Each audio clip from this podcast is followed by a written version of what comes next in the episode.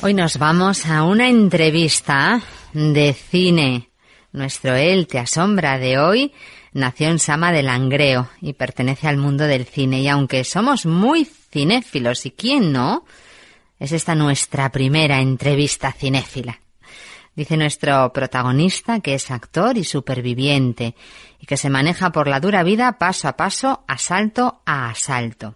El motivo de tenerle hoy aquí es que nuestro protagonista podría pasearse entre lo mejor del cine español en busca de un cabezón al mejor corto allá por marzo de 2021 a lo largo de una alfombra roja y si los astros se alineasen y finalmente resultase elegida, y no fuese posible pasear por la ansiada alfombra roja por culpa del protagonista más surrealista del año 2020 y siguientes, como es el COVID-2019, nuestro protagonista se paseará por el salón de su casa, de arriba abajo y nervioso, mientras espera el ansiado veredicto.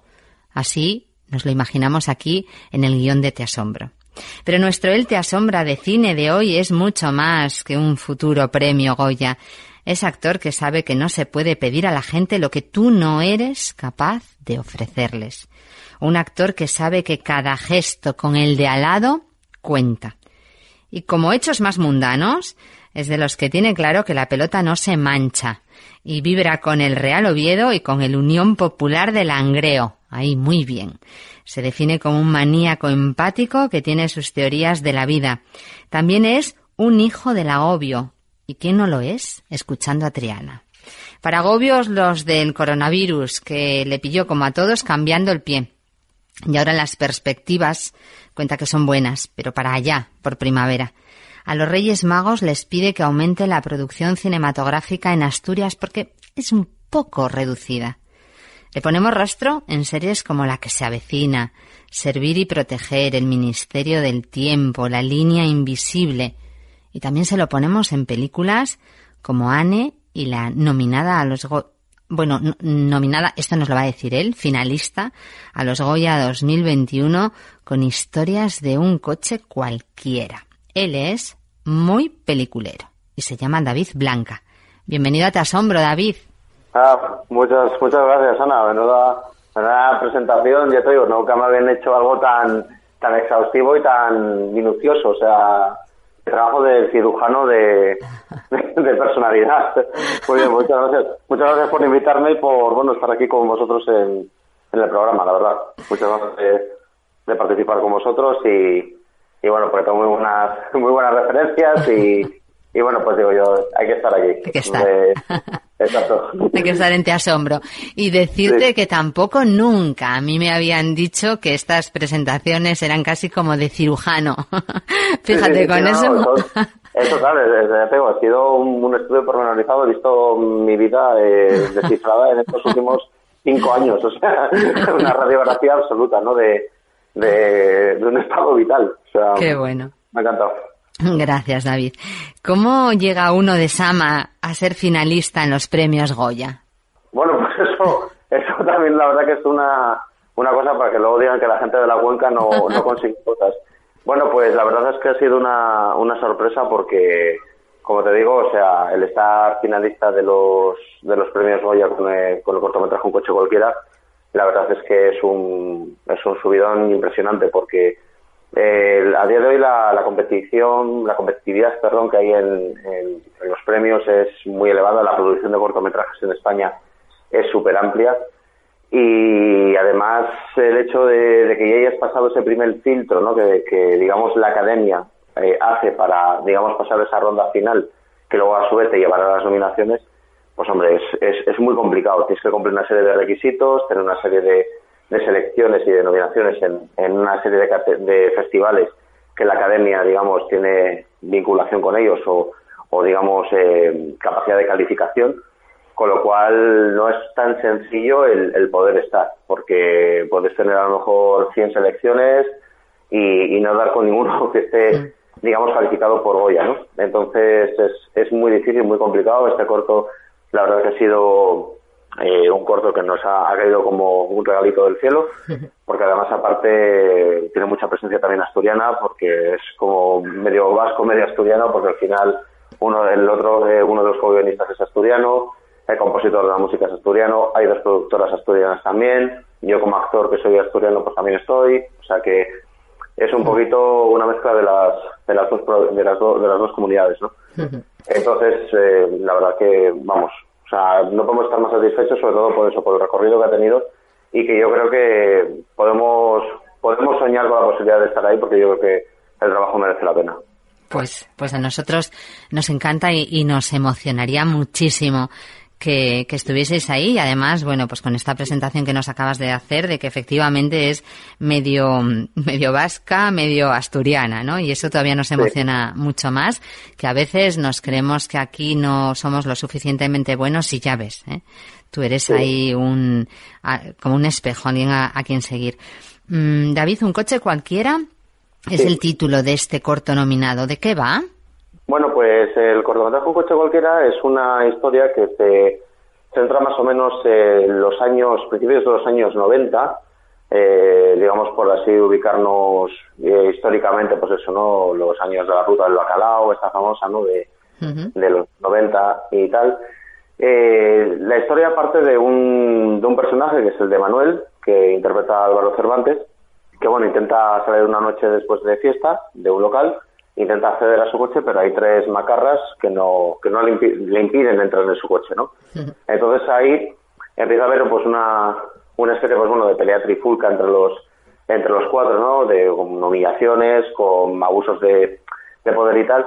Y eso es un poco la trama sobre la que gira el, el cortometraje, ¿no? Uh -huh. La cuestión es que, claro, tiene un, un giro final que tampoco puedo hacerte mucho spoiler y no. mucho porque porque te reviento la historia claro. y no y no están así que pero vamos que la, la base es, es esta y es un, un corto que yo creo que está muy bien dirigido por David Pérez Añudo creo que está hecho con mucha maestría el, el thriller también la fotografía que la hace Kenneth Oride es muy muy muy buena porque además es súper complicado eh, iluminar la noche en el cine y creo uh -huh. que está de manera exquisita hecho y yo creo luego que el, el guion que está escrito entre Sergio Baranda y el propio David, pues yo creo que es, eh, vamos, es un guion redondo, o sea, tiene, tiene todos los ingredientes, al igual que, pues bueno, también el trabajo de los otros compañeros, eh, tanto de, o sea, de Jorge, de Patricia, de Álvaro, o sea, yo quitándome un poco de esa ecuación porque nunca me gusta hablar de mí en, en tercera persona, pero lo, lo detesto,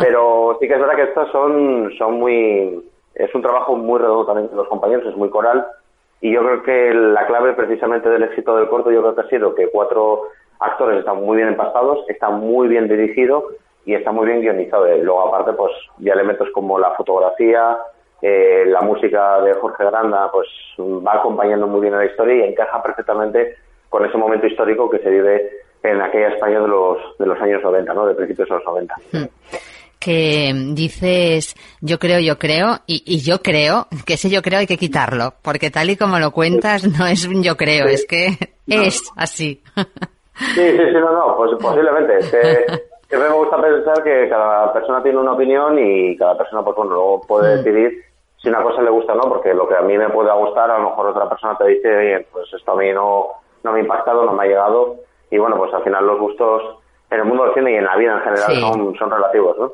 Sí, como pero... todo el mundo tiene una opinión y... Sí, pero bueno, tal y como lo cuentas, vamos, es que nos apetece ya poder verla. Porque, ¿cuál es tu papel? ¿Eres uno de los macarras? Eh, efectivamente, sí. Soy uno de los macarras.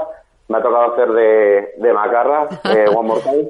Y bueno, pues muy, muy bien, la verdad. Es un personaje, el de Font, bastante bastante mmm, peculiar porque además es un personaje que viene caracterizado por una, una cresta tiene una imagen bastante violenta en la cámara uh -huh. y es un perfil que, bueno, hasta ahora sí que es verdad que me ha tocado hacer a veces, de, pues eso, ¿no? De matón o de un personaje más oscuro y tal, pero este tiene el, el, aparte del componente de ser un, ya estéticamente, pues tiene algo muy, muy marcado, ¿no? Una barba muy, muy prominente, la, la cresta, ¿no? Le hace ya un, un personaje que, que invita a pensar de que algo no va a ir bien, ¿sabes? No, de que algo, algo, algo te va a pasar con él. Pero bueno, es, es curioso cómo en este cortometraje todos los roles se van cambiando eh, paulatinamente, ¿no? Los que parecen al principio mmm, de una manera luego no lo son tanto, o sea, es, curioso que en 13 minutos se, se forme todo, todo ese conglomerado, ¿no? De, de personalidades dentro de un, del cortometraje. Tendré que mm, analizar yo a Fon y hacerle ahí una presentación, ¿eh? a ver qué le saco. Sí, no, la bueno. aparte con, pues eso, minuciosa, de, de, bisturí. Sí, sí. eh, David, ¿alguna anécdota asombrosa que tú puedas contarnos de este corto? Pues bueno, anécdotas asombrosas, pues bueno, sí que tenemos una tenemos alguna anécdota así graciosa con, con, el corto y es que, bueno, este corto se rodó en la localidad de Lezana de Mena, que es un pueblito que está en el Valle de Mena, en la provincia de Burgos, pero son de estos pueblos que son casi limítrofes con, con Vizcaya, ¿no? Con, con, el País Vasco. Y nos eh, pues, eh, íbamos a rodar en el castillo de, de Lezana de Mena, ¿vale? Hay un castillo, una torre medieval, o sea, de, pues vamos, súper conocida en el sitio, o sea, de hecho, eh, la puedes ver, porque es que además aparte es una torre medieval, o sea, se, se ve, ¿no? Y es una torre que está ocupada, o sea, un tío que tiene un castillo, o sea, y es un castillo y el señor vive en el, en el esto, ¿no? Pues vive en el castillo. Pues curiosamente, eh, digamos que ese, ese castillo, por así decirlo, iba a ser el, el lugar del rodaje, o sea, digamos, el lugar de desde donde salía el personaje de Manuel, ¿no? Es decir, esa, esa famosa discoteca o, o sala de fiestas estaba ahí metida, ¿no? Con lo cual, claro, el equipo de arte tenía que entrar adentro para, eh, los eléctricos, para meter las luces, todo esto, y que se viera pues un ambiente un poco así muy tal, Más fiestero. El señor que tenía, pues, mm, que era el, propietario, eh. pues bueno, eh, nosotros él se llegó allí con tiempo, porque evidentemente los equipos técnicos suelen llegar bastante antes que los actores para montar todo y prepararlo. llegaron, pues bueno, con la idea de, pues bueno, pues a calma, ir poniendo las cositas, aterrizando los elementos de luz, etcétera. Pues el señor se fue a pasear con su perro, no dejó a nadie llaves y, pues bueno, el señor se pasó cuatro horas por ahí perdido y claro, y, el rodaje sin empezar, ¿no? Porque claro, no se podía porque de todas las maneras eh, tenía que verse siempre la, el, ese castillo de fondo. Entonces, claro, pues esto, pero ¿cómo, ¿cómo coño vamos a empezar a rodar si no se, no se ve iluminado? Va a ser raro y eso luego en postproducción no iba a quedar bien. O sea, pues este señor se marchó, tenía un pendiente en rodaje, se marchó y nos dejó ahí pues a todos con, con, la, con las bragas en la mano, ¿no? Entonces era como un poco, vale, pues perfecto. o sea, de estas cosas que a veces hace la gente un poco raras. Y vale, pues mira, al final, por suerte, el hombre apareció y yo creo que también ahí se conjugó el hecho de que eh, David pues tiene mucha tiene mucha capacidad a la hora de de dirigir, tiene mucho callo y es muy, intuitivo y vale, pues resuelve situaciones muy complicadas en, un espacio corto de tiempo y dijo, mira, pues vamos a hacerlo esto así, así, así, así, así, así y así vamos agilizando un poco esto porque claro, es que un retraso de cuatro horas en un rodaje es una barbaridad, o sea, la gente no se imagina el tiempo que se supone en un rodaje. Cuatro horas es una bestialidad. Entonces, claro, la situación de este señor fue la anécdota así como un poco... Hubo otras también, pero bueno, van en relación esta otra anécdota que pasó tampoco la puedo contar especialmente mucho porque va en relación al final del, del cortometraje. Pero cuenta hasta, que, hasta donde puedas. cuenta. Bueno, pues eh, a ver cómo te lo puedo contar. Claro, es que es complicado. Si te lo cuento es que te desvelo ya. no, pues entonces eh, no. Te desvelo un poquito, ¿sabes? no, no, no. No desveles, no. Que luego a ver si dicen nunca más una entrevista con esta chica que hace spoilers luego, ¿eh? No, no, no, no, no, te vamos a dejar hablar nunca. Eso, no, no, no, por Dios, no. que te iba a decir yo que, claro esto de irse con el perro cuatro horas sin importar lo que pasa a mi alrededor es lo que tiene ser propietario de un castillo. A ver, es que... Sí, la torre sí, es un castillo, una torre sí. Es, lo que tiene. Es lo que tiene, claro. Cuando tú tienes esto, pues, ¿para qué necesito? Si tengo una torre. Hombre, cuatro horas. cuatro horas, además, que son? Nada, que esperen. Nada. No, el perro ya le, llegó reventado, o sea, cuatro horas el perro caminando, pues, eh, ese perro, pues, bueno, el perro con mejor forma física de, todo el Valle de. Qué bueno. Dicen que cuentan, ¿eh? Las malas lenguas que ver los Goya es, bueno, que ir, ¿no? Es como visitar a la familia porque no todo el mundo te cae bien, siempre se te acaba haciendo largo y el año que viene, bueno, pues volverás, los que sois actores y actrices y directores y todo el equipo técnico, porque es mejor celebrar regular que no celebrar nada, leía yo en una entrevista. Pero para ti, que sería la primera nominación en su caso, eh, ¿qué significaría? Bueno, pues la verdad es que mira, yo el estar con este cordón, el, el orgullo para mí es una, como decirte, es como un, una, ya una gratificación, es una, eh, un agradecimiento a tu trabajo, un reconocimiento por todo el esfuerzo de, de llevar a cabo este, este trabajo y sobre todo por una trayectoria, ¿no? Porque al Mm. final, quiero decir, o sea, el, el estar aquí en, en los Goya, aunque luego después no te lo lleves porque hay circunstancias que, bueno, pues yo qué sé, son decisiones luego que se toman entre académicos y tal, y son votaciones, pues bueno, ya si deciden otro corto, pues fue lo que decidieron, ¿no? Pero el hecho de, de estar ahí es un reconocimiento y una sensación única. Te digo también de las galas y honestamente yo no creo que nadie disfrute en una gala. O sea, yo creo que las galas son para, si sabes que te vas a llevar un premio seguro, que ya sepas que vale, te lo vas a llevar, pero si no te lo, si no estás nominado, ni siquiera vas a estar ahí en, en la terna de ganadores, eh, aguantarte una gala de dos horas es un verdadero coñazo. O sea, a mí me pasa en los festivales cuando tengo ocasión de ir, pues eso, ¿no? A, festivales de, de- de cortometrajes, de largos, de lo que sea, y hay a veces que las entregas de premios se pueden hacer verdaderamente una tortura. Por eso yo agradezco muchísimo cuando me voy a una, a una gala y es dinámica, es rápida, van al grano, van a cuchillo y dicen, venga, esto, esto y esto, hasta luego. Y ya está, te doy los premios, cada uno a su casa. Pero ya cuando se empiezan a enrollar, uff, o sea, es como dices, no, no, no, o sea, no, no estoy para esto. ¿Ves? Sí, sí, es como esto que nos, que nos decían, ¿no? Como visitar a la familia, que no todo el mundo te cae bien y entonces estás deseando irte o bueno.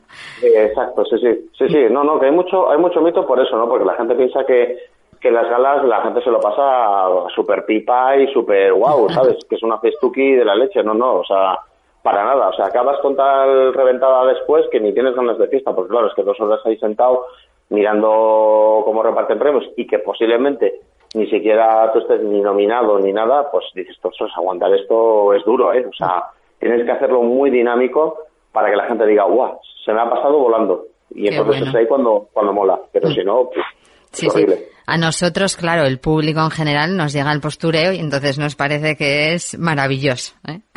Ahora Claro, mismo, David, también tienes en cartelera otra película. Vamos a hablar de ella, ¿no? Dicen de Anne, que es tu película, que es una película muy valiente por contar ciertas cosas y por la manera en las que las cuenta. ¿Qué nos puedes contar tú de esta película de Anne? Bueno, pues Anne es, eh, yo creo que el resumen de cuatro años de vida de, de varias personas. Eh, entre las estamos, bueno, David eh, Pérez Añudo, su director y guionista también. eh, Marina Parés, la, otra de la, la otra guionista. eh, Elena Maeso, eh, Agustín Delgado como productores. Eh, Catisa de Silva como productora ejecutiva. Ha sido, pues, un proceso eh, desde cero con esa película. Esa película ya empezó a gestarse en el 2016, cuando a, a Marina y a David les eh, otorgaron las ayudas de- a la escritura del guion del gobierno vasco y comenzaron a escribir el guion de la, de la película, ¿no? Anés, yo creo que es una película muy especial porque habla sobre, sobre la incomunicación, sobre las relaciones entre una madre y una hija que creo que están condenadas a no entenderse. Eh, relata, pues, bueno, una, una situación social, eh, eh, pues bueno, ¿no? Enfocada, pues, en el año 2009, digamos, cuando ya esos últimos vestigios ya de, del conflicto vasco, eh, tiene, pues, bueno, también un, bueno, pues, sobre todo, está sobre las obras estas del, famosas del tren de alta velocidad de allí, el TAV, ¿no? Eh, que es, digamos, un poco el, el vehículo de, por así decirlo, eh, de, digamos, sobre el que se articula la película, pero que en el fondo, pues, tiene esa relación entre los personajes, eh, como es el personaje que interpreta Patricia López Arnaiz y eh, Johnny Laspure, de Lida y Anne, que, que, bueno, pues son madre e hija que, bueno, pues demuestran que son las típicas personas que se quieren mucho, pero que no son capaces a, a, a convivir. entenderse entre ellas, ¿no? a convivir, efectivamente. Entonces, yo creo que ha sido una película valiente, es una película muy digna. Creo que la acogida que hemos tenido ha sido espectacular. Se, se estrenó en el Festival de Cine de San Sebastián. Ganó el premio Iriza, que es el premio a mejor película, mejor película vasca, eh, mejor guion vasco. Y bueno, luego ha tenido una trayectoria por festivales como Varsovia, ha tenido, ha estado en, está ahora mismo en el Festival de La Habana. Esta también ha estado en, en Avicine, donde ganó el premio de la prensa. Y la verdad es que mm, estamos súper contentos. porque es ha sido un, un curro muy, muy, muy medido, de mucho esfuerzo. Ha sido unos proyectos seleccionados en el programa de la incubadora de, de, Screen, que está vinculado con la, con la CAN de Madrid. Y la verdad es, es no sé, em, para mí ha sido, bueno, pues un proceso y un viaje de, cuatro años de vida muy, muy interesantes que me ha llevado pues también a estudiar euskera, lo cual pues eso ya te vuela la cabeza. Hago cosas que no dan dinero, es otra de mis virtudes. Eh, estudio historia, estudio interpretación y luego estudio euskera. Eh, como ves, cosas que dan mucho dinero. Y, nada, pues al final, eh, este, esta película, pues bueno, me obligó pues también a ponerme ese punto de, como actor, de, de, de, meterme dentro de un personaje, pues, eh, Euskaldun, de un personaje que, pues, que tiene el euskera como su lengua materna. Y, y vamos, o sea, salir de los cines y que la gente, pues, mm, te felicite por tu trabajo, eh, te diga, oye, pues sí que pareces, sí, eres vasco y tal, porque he, conseguido lo que, lo que quería, ¿no? Que, eso fuera así. Y por supuesto, vamos, que la acogida que hemos tenido de la prensa, de, de la gente. O sea, yo recuerdo estar en el Festival de San Sebastián y, bueno, pues David, ¿no? como director, siempre están, los directores están siempre pues más nerviosos, están como más, hmm. como con ganas, ¿no? De, responsabilidad, ¿no? Y... Esa, esa responsabilidad, ¿no? Que cae sobre sus espaldas de decir, a ver cómo va esta película, porque yo me la juego, claro. Hmm soy el que pone la, cara a todo esto, ¿no? Y, recuerdo que decía, bueno, me voy a quitar Twitter, me quito todas las redes y tal. Dice, no quiero saber nada porque no me quiero, ¿sabes?, influenciar y tal. Bueno, pues resulta que llega un momento que, que me dice, oye, Blanca, ¿y cómo van las cosas y tal? ¿Tú has visto algo y tal? Digo, mira, si quisieras decirte algo negativo, o sea, ponerse una crítica negativa, es que no te la consigo. Porque es que no hay ninguna. O sea, es que todo el público que iba a verlo de manera totalmente independiente y libre, que no tenía ninguna vinculación con nadie del equipo. Felicitaba la película e incluso pues la prensa ha sido volcada entera con ella. De hecho, pues bueno, o sea, estamos, ya te digo, con los premios Feroz tenemos, tenemos tres nominaciones, eh, que son las de mejor película dramática, eh, mejor eh, actriz protagonista, mejor guion. Y esto es una mm, demostración de que, de que la prensa, pues bueno, ha calado hondo esta película y en el público la sensación que tenemos es que también. Con lo cual estamos eh, súper felices con ello y, esperemos que Anne pues nos pueda también dar alguna alegría y tener alguna alguna nominación en los Goya, porque yo creo que es posible. Sinceramente pienso, pienso, que es posible que pueda estar ahí. y, y a ver, eh, esperemos que, que bueno, pues en unos meses pues te pueda llamar y te diga, oye, pues mira, que también vamos a estar con, aparte con un coche cualquiera, que vamos a ¿sabes? Sería maravilloso. Fíjate, David, lo especial que debe de ser esta película, que, que cuando empezamos a hablar de ella te ha cambiado hasta el tono. que desde aquí, sí, sí, te has puesto ahí con un tono, no sé cómo, cómo decirte. Aquí desde la radio que, que como no nos vemos, escuchamos la, el subtexto, pero lo escuchamos, ¿eh? No lo vemos. Sí, no, la verdad que ha sido para nosotros, ya te digo, o sea, porque ha sido una un, un proyecto, un proceso entre amigos, ¿no? Hmm. Eh, no sé cómo decirte, éramos personas que, pues bueno, ves, éramos trabajadores, éramos currantes en, lo nuestro, pero es como que de repente hemos pasado a ser mayores, ¿no? Nos hemos hmm. hecho mayores. Y hemos sido unos, nenes eh, jugando pues a hacer eso, eh, cine, y ahora de repente pues estamos ya con los, con los mayores, ¿no? Estamos ya, aquí ya no, no te valen las bromas y, tienes que estar al, al 100%, claro, porque si no te, te comen. Sí, pues has puesto, pues entonces mira, has puesto tono de adulto, ahí, ahí lo hemos visto. Así es. Eh, David, eh, ¿dónde podemos ver o podríamos ver tanto un coche cualquiera como ANE? Bueno, pues ahora mismo te cuento. Eh, un coche cualquiera eh, está presente en la plataforma Beomac, que de momento es la que pueden ver los académicos para poder observarlo. Claro, el problema es que como un coche cualquiera está actualmente en festivales, pues muchos de ellos por políticas no, dejan para el público. efectivamente, el corto esté online. Pero bueno, como este año ha sido tan especial y muchos festivales han tenido que adaptarse sobre la marcha a, tener que hacer sus proyecciones, pues eh, muchos se ha llegado a proyectar de manera online, ¿no? A través de plataformas. Entonces, bueno, eh, vez que la gente siga la página en Facebook o, y, en, Instagram, que es un coche cualquiera, así tal cual, el perfil, y ahí pues bueno, se van anunciando los distintos festivales en los que va siendo seleccionado el proyecto. Y con Anne, pues se puede ver, en, ha estado en Madrid, está, en Madrid, ha estado en, en País Vasco, en, en Asturias se proyectó en, Saco, en las jornadas de Saco, de Oviedo, ha estado en distintas también en distintas ciudades de España. Pero bueno, las películas lo bueno que tienen de que si entran en los Goya, muchas de estas películas que quizás no se han visto especialmente mucho, es que luego pueden volver a reestrenarse, ¿sabes? Porque al final las distribuidoras pues, ven una posibilidad también ahí de, volver a colocarlas en el cartel, porque bueno, han tenido ya una presencia muy importante como es eso, ¿no? Tener una nominación en los Goya. O sea que puede ser una, una opción. Pero vamos, eh, tarde o temprano esperemos también que, que ANE pues pueda estar también disponible para todo el público pronto y que lo, y que lo podáis ver. Pero bueno, a través de las redes sociales, ANE de Film, en inglés, ANE de Film, tal cual. Ahí también hay un listado pues de cines, de proyecciones, de festivales donde, donde estará la película. Pues os, os seguiremos, David. Tenemos que ir despidiéndonos. Eh, porque ya sabes cómo es del tiempo aquí en radio, bueno, como en todos los sitios, estas cuatro horas de que se nos vaya alguien no puede ser. Y, y bueno, pues nada, nos vamos a ir despidiendo, dándote las gracias por, por estar aquí, dándoos además, bueno, pues desde aquí toda la suerte del, del mundo, tanto con un coche cualquiera como ojalá que, que Anne también estuviese en los Goya. Eh, si quieres decir algo antes de, despedirte yo, es tu momento, así rapidito. Vale, pues nada, pues muy, muy rapidito, pues muchísimas gracias a todos vosotros, la oportunidad que, no, que me habéis dado de compartir un, un ratito de charla en vuestro programa y bueno, y desearos que, que 2021 pues venga mejor que hemos acabado el 2020 y que bueno podamos volver a, encontrarnos eh, en otras condiciones y, bueno pues con la alegría de que tanto por una parte como por otra pues tengamos éxitos que contarnos.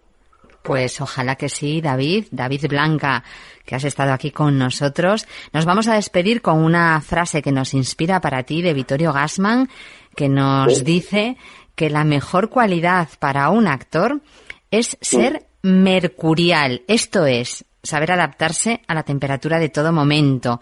Así que David, sigue siendo mercurial. Y muchas gracias por traer el cine a Te Asombro. Muchas gracias, Ana.